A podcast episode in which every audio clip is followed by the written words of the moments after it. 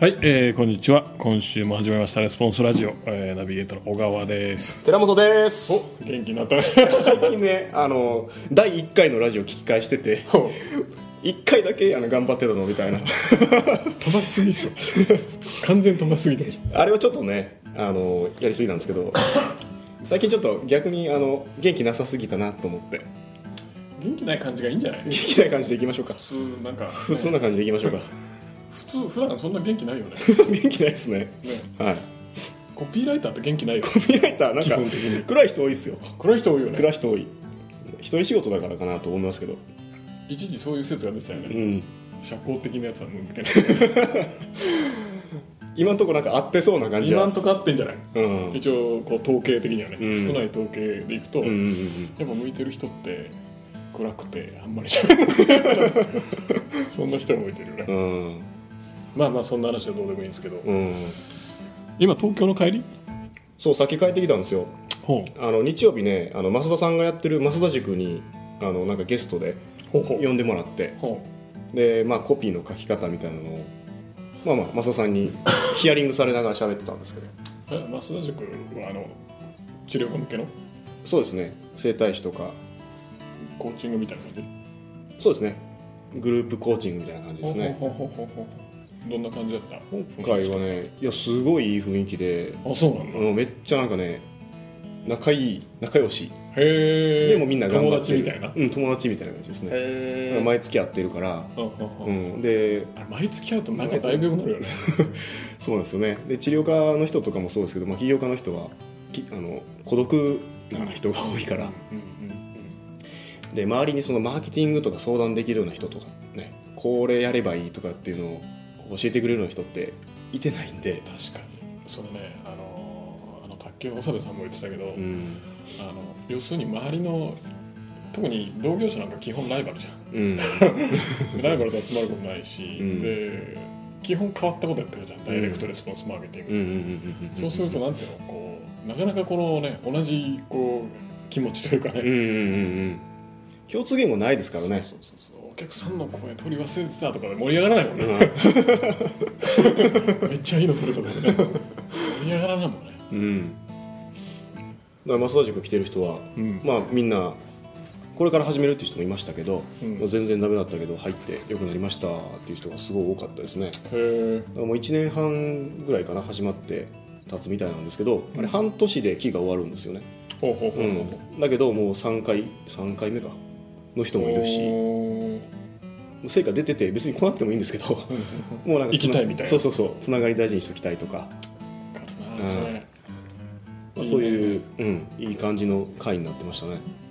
で寺本さん何の話したの、僕はコピー一応前に座らせてもらって、まあ、どうやってコピーを書いていくのがいいんですかとかそんな治療科とか整体師の人っていうのは、うんやっぱコピー興味あるの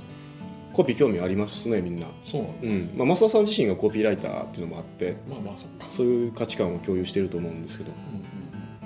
んまあ、チラシの反応を上げたいとか既存客に既存患者さんにあのフォローアップの DM、うんうんうんうん、どうやって送ればいいかとか、なるほどうん、そういうところは全部コピーなんで興味はありましたね、で寺本さんはコピーのうんうんセミナー、セミナーっていうかもう全部質問形式で僕はほとんど準備せずにほうていうか何も準備せずにほうほう行きましたどんな質問されるのまあ、なんでコピーを勉強しようと思ったんですかとかちなみに なんでちなみになんちでなみにその前僕システムエンジニアやってたんですけどう、んまあ、その時に、あのーまあ、仕事すごい楽しかったんですけどねうんうんめっちゃハードだったんでしょめちゃめちゃハードだったんですけど、でも楽し楽しくて仕事は楽しくてそれなりでに充実してた充実はしてました、まあ、めっちゃね仕事遅かったです帰るの遅かったりとかしました、まあ、収入もそんな悪くはなかったんですけど、そうだよね上場企業だもんねうん、ただまあこの先ずっとこのまま行っていいのかなってことにふと思ってほ自分のね部門の部長かなんかその上の方の人見たんですようほうほを見ててでなんどんな仕事してるかとかどんなあの立場 責任を負ってるかとか責任を負ってるかって言うとあれですけどねあのどんな収入を得てるかとか全部わかんない大体わかるじゃないですかああはいはいはいはいその給料表みたいなのもある しあそうなんだ あなるほどね幅はありますけどおねーでもいっちゃ上行ってもこれかみたいなほうほうほうほうほう収入でいくとでそれで忙しいしえでも上場企業だったらそこそこ高いんじゃないのしかも結構大きいでしょまあでもあのあれですよねいわゆる成功者って言われるようなほうほうほうレベルとは程遠いですよ、ほうほうそうなんだうん、でっていうのもあって、まあ、仕事自体楽しかったんですけどでそのクラスに行けるそのクラスまで行けるかと考えた時にも、うん僕同期が150人ぐらいいたんですよね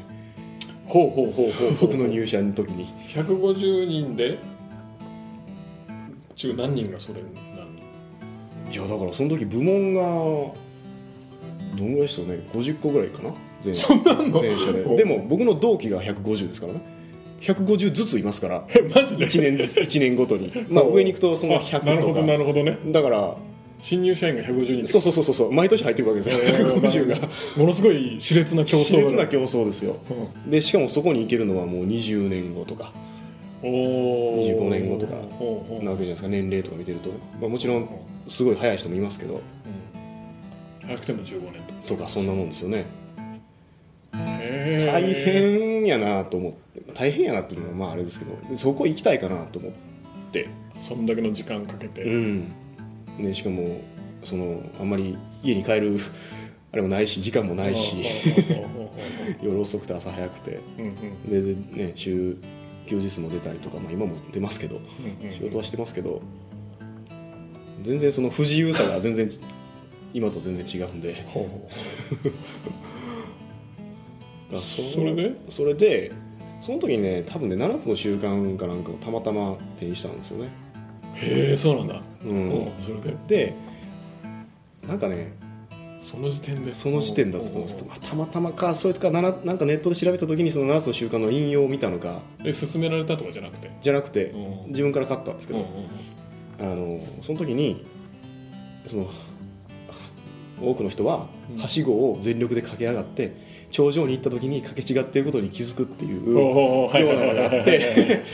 あれこれちゃうみたいなマジでそうそこうれちゃうんだよこれ頑張ってやって僕だから同期の中ではすごく頑張ってってな、うん大きななプロジェクトの,、まああのね、リーダーとほうかほうほやってたんですけどうほう3年目4年目とかであの大きな会社のその部長とかとうんうんにプレゼン持ってったりとかしてたのはいはいで、はいちなみに辰巳さんは同じ部門だったの違うあっとね23年最初の2年ぐらいまでは一緒だったんですようんそこからは違うとかですね、うんうんうんまあ、ちなみにこれ聞いてる方は辰巳さんというのは、まあ、あの今のレスポンスと部門のリーダーやってる人ですけどもまあセミナーとか来てる人は知ってる人は知ってるよねうん先輩後輩なんだね、そうそう僕の先輩でうん、僕が呼んできたんです そよう ナイスジョブだよね まあまあでなんだっけ、そうそうそれで、うんえーやっぱりなどういうふうにすればその選択肢の幅が広がるのかなっていうのをいろいろ考えた時にそれいくつぐらいの時26とかですかねうん5とか6とかこの先の人生を考えたんだ、うんうんまあまあぶっちゃけて言うともうちょっとお金欲しかったですよねああはあはあはあうんなるほどね収入上げたいな収入上げたいなと思って、うんうんでこのこのはしごは違うなとああこのペースでいくとみたいな あとそうそうそう10年ぐらいみたそいうなそうそういやだからやっぱねあのなんていうかな言うても残業代が収入につながるじゃないですか そうそうそうだから仕事遅いやつほど金持ってるんですよあーなんか病的な感じだねそうそうそうだしあの目標設定とかしてクリアするとどうのこうのってあると思うんですけど、んうんやっぱり高い目標を掲げてると、うんあの達成できないことがうんうんあるからうんうん低くしようみたいなはいはいはいはいはいはい意味ないですよね ほうほうほうほうほうほうほうなんか違うなと思ってうん収入という面ではううんんでなんかこのままずっと続けていくのもなんか違うような気がするなと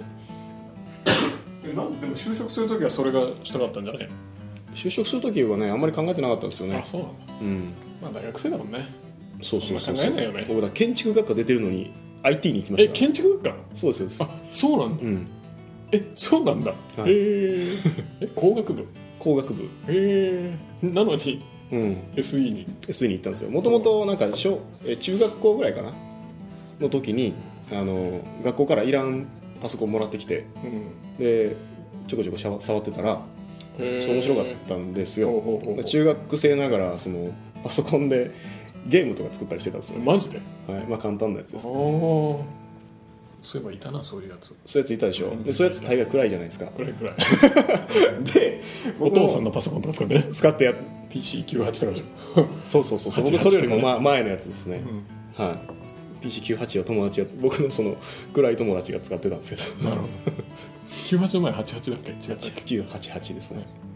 あれですよ実5インチの FDD とかですよペラペラのはいはいフはいロはッいピーディスクの前あのなんていうかなもっと大きいやつああのペラペラのやつねペラペラのやつうん黒くてペラペラそのうやつそうそうそうそうそうそうそうシール貼るやつでしょそうそうそうそう僕はあれカセットに録あの記録するやつだったんであそれ相当古いんじゃないじゃんそうほんと相当古いです当当時その学校からもらったやつでもう古いからいらんって言ったやつなんであそっかそ相っか当古いですよだかほうほうほうほらそういうのやってるとううんまあまあ友達が暗いやつになってくるわけですよああなるほどねなるほどねこれ嫌やなと思ってうんでうんまあ高校入ってからはあんまりそういうの触らないようにしてたんですけどまあ大学に入ってもうちょっとなんかかっこいいのがいいなと思ってでたまたま見てたテレビドラマがその建築のやつでキムタクと田村正和出てたなんか建築家のドラマのやつなんですよえあなんか建築家なー、んかちょっとい ガッツ簡単に影響されてくるやだからその時なんかねどうなりたいとか別になかったから、はいはいはいはいまあ何でもいいかなみたいな感じであーなるほどねそうそうで建築に進んだんですけどまああんまり絵心が なく建築って絵心を問われるの絵心ね問われないジャンジャンルもあるんだと思うんですよあの僕の友達とかで絵下手くそなやつはその構造計算とかそういうなんていうか設計その家のうん、うん間取りとか設計とかじゃなくてあの耐震強度とかああなるほどねそういう分野のその計算系のところに進んだやつもいるんですけど、まあ、僕はその設計の方がかっこいいと思って入ったからそっちやりたかったんですけどしたら下手だったみたい下手くそすぎてあのあれってねその最終形をこうイメージして書かないといけないですねまあパーソンそうだろうねそうそうそうでそれがもう書けなくて、なおうおうおうおうまあ、まずそのスケッチとかやるんですけどうん全然書けないんですようんうんだからこれ無理やなと思ってあと図面引いたりとかするんですけど、まあ、センスがないですよねそもそも、うんああなるほどうね、ん、あれもう自由に書けるんでみんなあの同期っていうか友達はかっこいい家を設計するわけですよほうほうほうで僕はもう締め切りの前日に徹夜とかで書いてるんですけど提出の直前に柱がないことに気づいたりとか 壊れるやんみたいなそれちょっと思うよね提出の直前に柱がないだからもう無理から柱だけ最後後付けで作っ書いたりとかしててあこれちょっと向いてないんちゃうと、まあ、勉強してなかったっていうのもあるんですけどねうん、うんまあ、麻雀しかしてなかったんで大学の時ははいはいはいバイバイトと麻雀しかしてなかったんでで、まあ、就職活動する時に俺これ建築の道絶対きついやろなと思ってで原点に帰るとうんああなるほどパソコンを特に変えたんそうだそうそうそうそう帰るみたいなあでもそれ正解だったんじゃないでもねその時はそうでしたねうんまあでも入ってみて分かったのはあの、まあ、特に僕が入ったところがその上場企業で大きかったっていうのもあるんですけどそのプログラム作ったりっていう仕事ほとんどなくてああ設計なんだ、うんやっぱり設計とかあとはあのお客さんと話して要件詰めるああっていうなるほどねお客さんのビジネスがこうしたいうんじゃあそれをシステムでどう解決しますかっていうようなところをあなるほのどやっていく仕事だったんですよまあまあそれはでも向いてたとは思いますね僕はプログラム書けるんでそこが分かってるから何ができるかっていうのが分かるじゃないですかはいはいはいはいなるほどなじゃあそれで向いてて、まあそこそこうんうん成果出してきたものの、うんこのままでいいんだろうかと そうそうそ大うそう、人になってね、いろいろこうね見るじゃないですかいやね それでそれでまあまあいろいろ調べていくと、まあ、コピーマーケティングでそのお金に近いところの仕事をしないとそのすぐに見つかったのそれ調べていって何調べたって何なの調べるというかねまあその時はもう何も分かってなかったんですけど、うんあのまあ、いわゆるあの情報を打って儲けるみたいなのが流行ってた時に、うんうんあのちょっとチャレンジしたことがあってうんななんでそれを知るし知るもう全然関係ないジャンルなのあのねその時僕あのフリーの SE になろうと思ってうんうんうんフリーの SE の方がまあ多少稼げるんではいすはいよ、はいはいまあ1000万クラスとかは、はいはいはいまあまあ頑張ればいけるみたいな、うんうんでいろいろ調べてであフリーにそんな起業とかそういう系にそうなんですよああなるほどねそうなんですよそうなんですよそれバチンとあったうんうんなるほどあそれで情報系が入ってきてうんなんかインターネット、まあ、パソコン触れるんで、うんうんうんなんか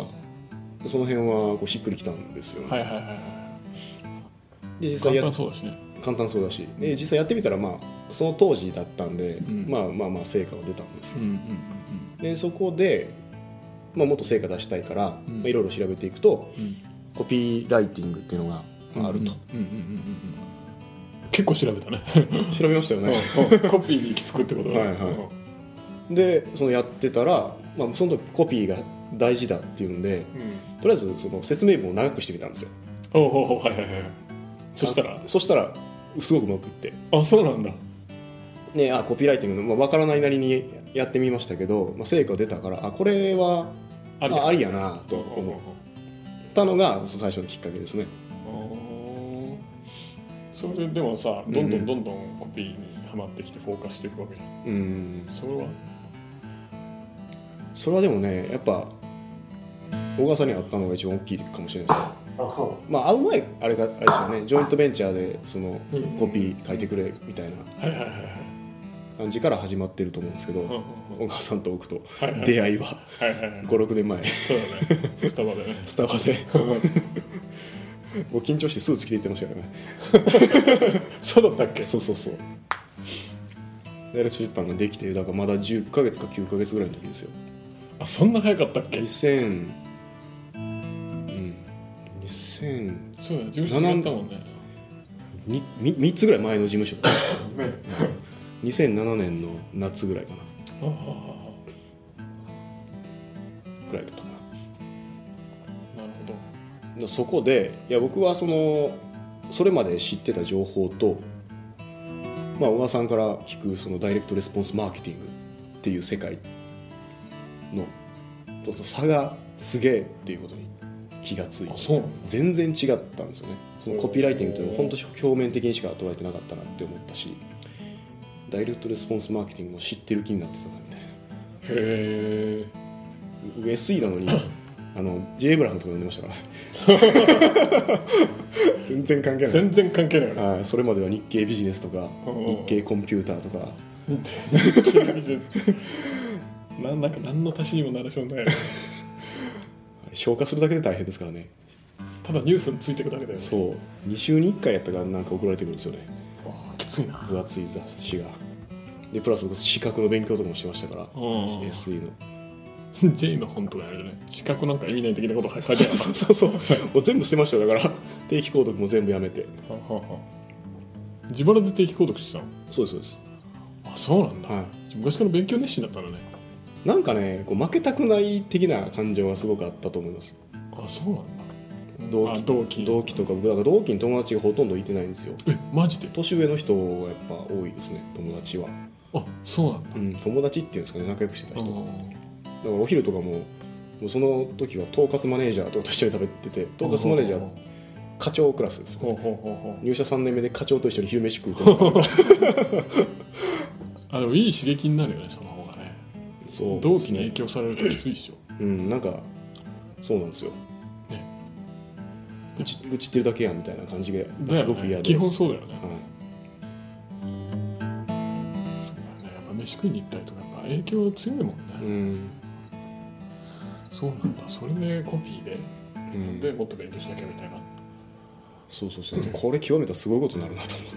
てなんでそういうことになると思ったのでちょっとやっただけでも成果出るしでこれからその日本であんま書ける人全然いてないかったじゃないですかはいはいはいはいいなかったよでね今かまらやりってこれ継続していってでしかも今自分が触れてるこの情報は、うんおそらく日本だと最高峰だろうなとあうんうん思ってたんで、うんうん確かに俺もね、うんその独立するというかダイレクションやるときね、うん同じこと考えたよね、これ日本誰もいないんじゃないかみたいな、うんここバシッとやったら1位になれんじゃないかなと思ってやったけどうんそうなんだ何の話だっけ そのとこ増田さんとかいっぱい話してるでもだいぶ喋りましたね僕のごめんね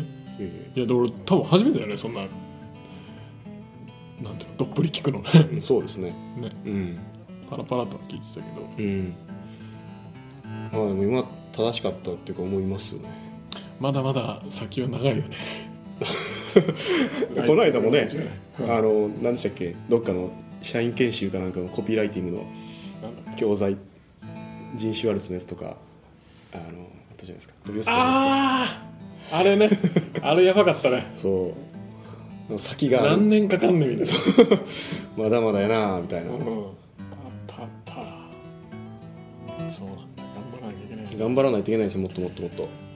でもねちょっと今日はうん長い間うん雑談してしまったから、うんちょっとためになる話をしないといけないと思うんだけど、うん最後にね、うんまあ面白い話があってうんあの ーニュースレターでさすごい大成功してるアメリカの会社であるじゃんあのーアゴラっていうのがあるんだけど、はいあそこはまあ結構我々こううちがモデルにしてるようなまあ会社なんだうんけどさ、うんまあうちが一番最初にビジネスモデルみたいなものをうん作った時に、うんすごく参考にしたところであるんだけどもうんあそこの会社っていうのはねあのほんの十何年前ぐらいまでねうん10年か20年前ぐらいで年商で17億とかね30億ぐらいだったかな忘れたけど、まあ、そのレンジだったんだね、うんでそれが一気にガーッと上がって今うん600億だかうん何百億だかいってるんだけど、でそこは何何がすごいかっていうと、うんあのなんていうのフェイスブックがすごいかとかうんねツイッターがすごい新しいマーケティング手段をガリガリガリガリやってるかっていうと実は全くそんなことなくて、うんもう本当にコピーなんだよなうんコピーのあのアイディアとかそういったうんうんうんものが素晴らしくて、うん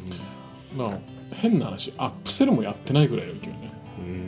うんだからまあ寺本さんとはよく知ってると思うけど、うんそそこの会社商品まあ普通さ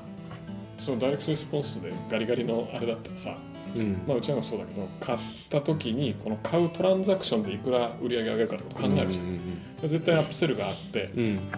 そのクロスセルがあって、うんどうのこうのがもうこのトランザクション内にいかにこうねうんうんこうバリューを最大化するかってことをやるじゃん、うんで本当になんていうのインターネットいわゆるインターネットマーケターまあアメリカとかでもそうだけど、インターネットマーケターで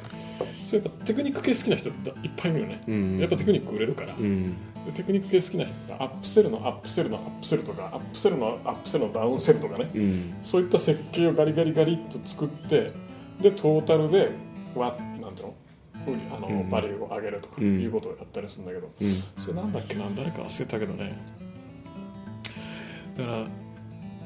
2900円の商品売ってるんだけどもトータルのトランザクションバリューが、えー2万円だったか1万円だったかになってるみたいなね、うんそんな話も聞いたことあるけど、うんそのガリガリガリってこうアップセルうのんこう、なんていううんのあのーなんていうの あれを入れるとねうんでじゃあそこは売り上げどれぐらいあるかっていうと別に大した話ではないよね、うんまあ数億円レベルでね、だけども一方でこっちは600億700億あると、うんじゃあこっちの会社はそういうことやってるかというと実は全くやってなくて、うん本当アップするすらないぐらいねうんで何がうまいかっていうとやっぱりあのセールスコピーだよねうんめちゃくちゃうまいじゃんうんこの間もねもうこれまあ噂話だからまだあれなんだけどうんこの間もあの今歴史上一番売れたセールスレターって知ってるでしょうんあのウォール・ストリートですよね、あれがウォール・ストリートで、えートータルでなんか5000億だったかなうん忘れたけど、ぐらいの売り上げの寄与があるんじゃないかという話うんなのね、だから歴史上一番売れたって言われてるんだけど、実は歴史上2番目がつい最近出てるらしくおその歴史上2番目のやつはもうどう忘れてたな 1000世帯1万円うんえー、250億か400億か忘れたけどうんそれだけで売れたというねへすごくね歴史上すごい2番目このこの数年間でそのウォール・ストリートっていうのはさまああれだけど20年か何十年かもう長い間やって、えうん累計で5000うんでもこの12年ですげえありえんでしょ、うんそれすごいなそうもうですまあそれをねあの何がすごいかって言ったらやっぱりあの細かいテクニックまあアップセルダウンセルうんチェックボックスがあってスクイーズがあってうんねいろいろあるけども、うんそんなんじゃなくて、うん結局アイディアだけだね、うんセルセターのアイディアだけでうん勝負してるというね、うんすごいあの会社の話みたいな何の話したんだっけいやセールスレターですよそうそうそうそうそうそうだからねあのーテクニックとかそういったなんていうのか特にウェブ上っていろんなテクニック使えるから、うんあのーなんていうかなカウントダウンタイマーかけてみたりとか、うんね、何秒後何分後にリダイレクトしたりとかいろんなことできるんだけどもやっぱりその本当になんていうのかな反応を上げるの はセールスコピーのアイデアだということだよね。うんまあ、そんなところそのでところでまあこれからも磨いていきましょう磨いていきましょうと いうことで、ねうん、じゃあまあこれで、えー皆さんも寺本さんのことをより深く知れ たらなねはい来来週か来,、えー来週か明日かうんからね、えー寺本さんのメルマガをちょっ と温かく読めるようになったかなと、うんコメントも温かいのくだねさい、温かいコメントが来るかなということで終わりにしましょうか。はいはい、じゃあ、えーまた今後レスポンスラジオで、えー取り上げてほしいテーマや質問などあれば、えーメールください待ってますラジオ at therresponse.jp です RADIO at the response responsE.jp かなはいそれじゃあまた来週さよなら